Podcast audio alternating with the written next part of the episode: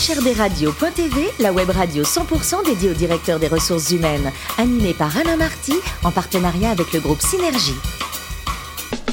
Bonjour à toutes et à tous, bienvenue à bord de HRDRadio.tv. Vous êtes plus de 12 000 directeurs des ressources humaines et dirigeants d'entreprise à nous écouter chaque semaine en podcast, mais également en vidéo. Réagissez sur les réseaux sociaux, sur notre compte Twitter, HRD Radio, Thierry Dubas TV. À mes côtés, pour co-animer cette émission, Sophie Sanchez, directrice générale du groupe Synergie. Bonjour Sophie. Bonjour Alain. Et Richard Fremder, rédacteur en chef adjoint de HRDRadio.tv. Bonjour Richard. Bonjour Alain. On parle médico-social aujourd'hui? Exact, euh, Alain, et plus exactement même, prendre soin des personnes les plus fragiles. Hein. C'est l'une des vocations de la Fondation Partage et Vie pour laquelle nous recevons son DRH, Jean-Marc Harry. Bonjour Jean-Marc. Bonjour. Alors vous êtes né à Saint-Quentin, vous avez un DESS de droit social et l'un de vos premiers emplois, c'est juriste social. Qu'est-ce que c'est exactement? Ah ben, tout à fait. Donc j'ai commencé après une formation juridique euh, euh comme, comme juriste. J'étais sur euh, l'analyse d'accords, euh, des benchmarks avec euh, les, les, les, structures du groupe. Voilà. Donc c'était un travail de chambre, ce que j'appelle un travail de chambre. Alors après changement de secteur pour le transport de produits dangereux à Lyon, là c'est le monde des chauffeurs, c'est un ah, autre planète. Grand, hein. ah, le grand écart. Hein. Je pouvais pas faire plus différent. facile à gérer, non? Oui, facile à gérer. Après extrêmement intéressant, notamment d'un point de vue d'un point de vue humain, euh, parce que c'est donc c'était une, une, un, un, groupe euh, à côté de Lyon très euh, très familial, de la même taille que ma présente expérience, mais pour autant des gens très attachés. Alors c'est des chauffeurs routiers, hein, mmh. très attachés à leur métier, à leur camion, mais d'abord à leur entreprise. Donc c'était extrêmement intéressant. Oui. Après un gros épisode de votre vie, c'est Sodexo. Vous restez 16 ans, je crois, et à l'heure où on enregistre cette émission, on est en plein Tour de France. Je crois que c'est un domaine que vous avez côtoyé. Hein.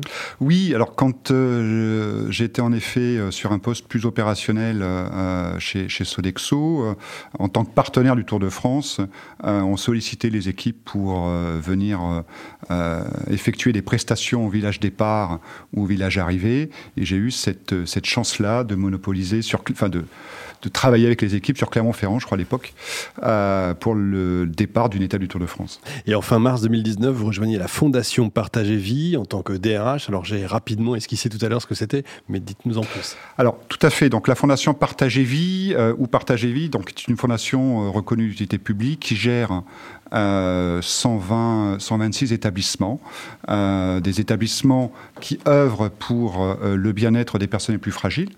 Donc nous avons euh, des EHPAD ou mmh. maisons de retraite, hein, environ 80, 80 EHPAD, des établissements de soins de suite et de rééducation euh, qui accueillent des personnes qui ont pu avoir un accident de la vie, plus ou euh, relativement grave en général. Et nous avons également euh, des, euh, des, structures de services à domicile ou de, ou de téléassistance, avec une présence en France, plutôt dans les zones semi-rurales, euh, dans les agglomérations aussi principales, mais après dans des endroits euh, fort sympathiques et fort jolis. Mmh. Et le budget, c'est financé comment? On est alors les, les, les, modes de financement sont euh, à la fois issus de euh, des collectivités territoriales, euh, des pouvoirs publics et de l'État, et également du résident. Mmh. Hein, qui, qui, participe aussi financièrement. Participe, voilà. Voilà. Sophie? Alors, vous avez des objectifs de développement euh, importants, parce que je crois que vous avez comme objectif de, reprendre ou développer cinq établissements euh, par an. Et, donc, vous avez une politique importante de, de recrutement. Euh, combien de recrutements faites-vous par an et, et quel profil recrutez-vous? Alors, on est sur environ 700 recrutements par an, sur des profils principalement soignants hein, euh, en établissement, euh, donc sur euh, des profils d'aides-soignantes, sur des profils d'infirmières, sur des profils d'agents d'agents hôteliers. Mais également sur des profils de médecins coordonnateurs, de cadres de, de, cadres de santé et de directeurs d'établissement. Donc on a toute une palette de métiers extrêmement large et, c'est en effet un, des enjeux principaux que l'on a au sein de Partage Vie et bien évidemment au sein de la DRH. Alors, gros enjeu avec des difficultés à, à trouver du personnel euh, qualifié, diplômé C'est des métiers qui sont difficiles, mais c'est des métiers qui ont du sens, qui ont de la, qui ont de la, qui ont de la valeur. Euh, on, on peut peut-être y arriver parfois par hasard dans ce métier-là, mais on n'y reste pas par hasard si vous n'avez pas vraiment la fibre, la, la fibre et le goût de l'attention aux autres mmh. et, au, et, de l'attention aux personnes les plus fragiles. Donc, euh, c'est des métiers difficiles euh, avec des rémunérations qui sont pas toujours euh, dans, les, dans, dans, ce qui est attendu. Et on travaille et en œuvre au sein de Partage et Vie dans les différentes instances patronales pour que les niveaux de rémunération soient plus, plus conformes à, à, ce qu'ils doivent être.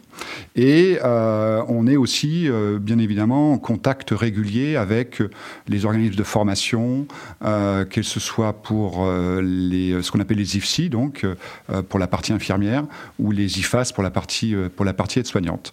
Et d'un point de vue plus interne, on, on, on, a un organisme de formation interne qui s'appelle l'IFAS, qui est basé en région lyonnaise, et avec qui on travaille pour faire évoluer nos collaborateurs sur des parcours, des parcours qualifiants, sur des VAE. Et on a des belles histoires, on a des, des, des belles expériences de collaborateurs ou collaboratrices, parce que c'est un métier aussi euh, plus, plutôt féminin, hein, euh, mais de collaboratrices qui ont intégré euh, Partager Vie euh, sur des postes de, de soignants, d'infirmières, et qui ont pu évoluer sur des postes de directeurs d'établissement, voire même ensuite sur des mmh. postes un peu plus support de formateurs. Un, un, de vos objectifs est, de réduire le, le, le turnover. Euh, les raisons de, de ce turnover, c'est que vous êtes sur un, un secteur compétitif ou c'est peut-être la difficulté de certains métiers qui fait qu'on. C'est les conditions arrête. de travail principalement. Alors le secteur est compétitif. Euh, il y a un certain nombre d'opérateurs hein, dans le secteur, euh, principalement d'ailleurs publics. Hein, la moitié des opérateurs sont publics hein, mmh. dans ce, dans ce secteur-là et, et, et, et euh, nous sommes donc dans le, dans le domaine du non lucratif et on aspire à devenir la référence euh, du, euh, de, de, des opérateurs non lucratifs. Mais euh, les conditions de travail sont en effet quand même particulièrement, particulièrement difficiles. Maintenant, euh, on a du personnel euh, extrêmement engagé, extrêmement motivé, passionné par ce qu'ils font.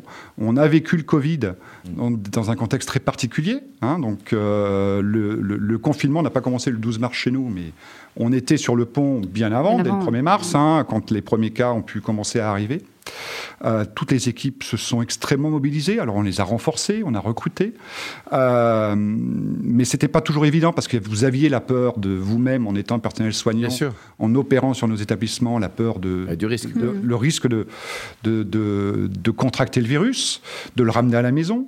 Euh, pour autant, on a eu finalement alors un absentéisme relativement limité, alors lié à des à des à des états plus euh, des gardes d'enfants ou, euh, ou autres. Une contrainte hein, personnelle. Quoi. Voilà. Et, et, au contraire, de, une véritable solidarité, un engagement des équipes. Vous avez un engagement, oui. Hein, on avait des petits messages entre établissements qui se qui se, qui s'encourageaient. Il y avait une vraie dynamique, ça sur LinkedIn et donc du coup ouais. on a fait la même chose d'ailleurs au niveau du. Et vos collaborateurs, non. ils se parrainent ou pas? Est-ce que vos collaborateurs vous avez des, des, des nouveaux collaborateurs ou pas? Dans les parcours d'intégration, en effet, ouais. euh, alors c'est quelque chose qu'il faut qu'on continue à améliorer, mais il y a la notion de euh, je suis un nouveau collaborateur et je vais être parrainé. Alors ça dépend du, du de, de l'emploi, mais ouais. par un collaborateur du site ou un collaborateur d'un site, euh, d'un site euh, à côté. Sophie? Alors vous avez un autre objectif qui est de transformer la, la fonction RH au, au, sein de la fondation. De quoi s'agit-il? Alors c'est de continuer en tout cas à la transformer. J'ai pas la prétention de, de, de dire que c'était pas déjà le cas avant. C'est de, de, faire de la, trans, de, la, de la fonction RH euh, un business partenaire hein, euh, et d'être euh, d'être vraiment euh, un partenaire de la de la fondation. Alors moi j'ai J'aime pas le mot de fonction support euh, pour, euh, pour des fonctions comme la finance, la RH ou la com. Je pense que. Euh, alors, on crée de la richesse. Hein, on ne crée pas peut-être du chiffre d'affaires, mais on crée de la richesse, de la richesse humaine. Notre richesse, ce sont nos collaborateurs. Et on aspire à, à, vraiment accompagner les opérations, parce que c'est là-dessus, moi, que mon directeur général m'attend. Hein, je veux les ressources de demain pour pouvoir assurer le développement de la fondation. Et, et donc, de, développer euh, nos équipes euh, le, plus, rapidement possible. Vous avez engagé euh, au sein de la Fondation il y a plusieurs mois une démarche d'éthique. Euh, Qu'est-ce que l'éthique signifie dans votre secteur d'activité et, et quel, quel, impact en fait cet objectif a sur vos métiers? Cette, cette, démarche d'éthique, elle, elle, est, elle est participative. Hein, euh, c'est tout un groupe de travail avec des directeurs d'établissement euh, qui ont contribué, euh, et, des, et, des, personnalités extérieures, mais qui ont, qui ont contribué à définir comment prendre en charge nos, nos résidents les plus, les plus fragiles. Ça a été source de de beaucoup d'idées. Mmh. Euh, ça a été source d'inspiration. Enfin, c'est le, le cœur même de notre métier. Hein. Mmh. C'est euh, comment accompagner la personne, la personne âgée, dont, dont, une des issues est la fin de vie, mmh. hein, mais on le sait. Euh, et, et c'est comment l'accompagner, comment accompagner les familles qui, ont, euh, qui, qui, qui, sont présentes qui sont proches. Quoi, ouais. Et enfin, on le disait tout à l'heure, vous avez connu plusieurs secteurs euh, d'activité différents. Est-ce que c'est plus difficile d'être DRH dans, dans, le secteur médico-social par rapport à, à, ce que vous avez connu auparavant? Par rapport aux transporteurs non, c'est différent, on peut pas comparer. Enfin, je veux dire, c'est, euh, c'est- je suis fier de mon métier, j'adore mon métier. Euh, est-ce que c'est voilà, est-ce que c'est le plus beau des métiers? Je sais pas. Quand je suis au contact de, de mes de, de mes équipes en établissement, quand je vois un directeur, quand je vois une infirmière, l'attention qu'ils prêtent à nos à nos à nos résidents, Ouais, c'est admirable. ça me donne des frissons encore. Quoi. Voilà, donc c'est euh, c'est pas le plus difficile, mais c'est peut-être le plus beau, oui. Ouais, le plus beau à égalité avec. parcours de euh, DRH en tout cas. Et le plus beau à égalité avec journaliste à l'équipe ou sportif, non? Ah, c'était mon rêve d'enfant, ça, mais. euh, Pas de regret Non, moi, je, je continue à regarder l'équipe 21, je podcast. euh, pas de- Ouais, vous êtes heureux quoi. Alors là, on arrive sur la vraie question de l'interview sur HRDRadio.tv, c'est la cuisine. Alors il paraît que vous êtes le champion du monde de la dope provençale. Alors racontez-nous, parce que c'est un véritable sais- art, et il y a 11 000 auditeurs qui vont venir chez vous la déguster. J'espère une grande C'est- cuisine quoi. C'est c'est mes racines un peu, euh, un peu méditerranéennes, puisque j'ai pas mal vécu dans le sud, euh, et j'ai souvenir de ma mère qui faisait la dope provençale. Euh, donc j'essaye. euh, à Paris, c'est pas forcément le premier plat auquel on pense. C'est Il y a vrai. quelque chose à faire. Si vous accompagnez ça avec des bonnes tagliatelles, c'est fantastique. Prend mais bon, voilà, il y a 24 tout un art. C'est 24 heures. On fait mariner la viande et ensuite c'est tout un art dans la cuisson. Les tomates rares. Vous lancez il Il y a pas. Non. Oui, on peut. Ouais, pourquoi pas. Ouais. les carottes rares. Mais voilà, il faut faire chauffer, vous arrêtez, vous recommencez. Voilà. Bon, Est-ce que c'est c'est une light comme plat ou c'est un peu c'est- c'est light ou c'est un bon plat là bien de chez nous là? Oh, vous pouvez la faire light aussi. La hein. faire Oui, light. oui, oui, Ça dépend ça. si vous mettez le chocolat à dernière la fin. question, Petit votre meilleur temps au marathon Parce qu'est-ce que pour le 4h30 au marathon, 4h30 c'était où? À Paris. Donc pour vous, vous voulez en faire un pour faire un petit peu en dessous ou pas? Parce que le 4h30 ça pourrait faire un 4h29 non? Vous savez, j'ai- pas le physique d'un Kenyan, si vous voulez. Donc, euh, je fais pas ça pour faire une performance. euh, c'est plus pour, pour me dépasser. Le prochain défi, c'est plutôt, euh, c'est plutôt de le faire avec mon fils en 2024. pour Ah, ça JO. serait génial ça. Voilà, Merci ce beaucoup. Merci. Jean-Marc, merci également à vous Sophie et Richard. Fin de ce numéro HRDRadio.tv. Retrouvez toute notre actualité sur nos comptes Twitter, LinkedIn et Facebook. On se donne rendez-vous jeudi prochain à 14h précise pour accueillir un nouvel invité.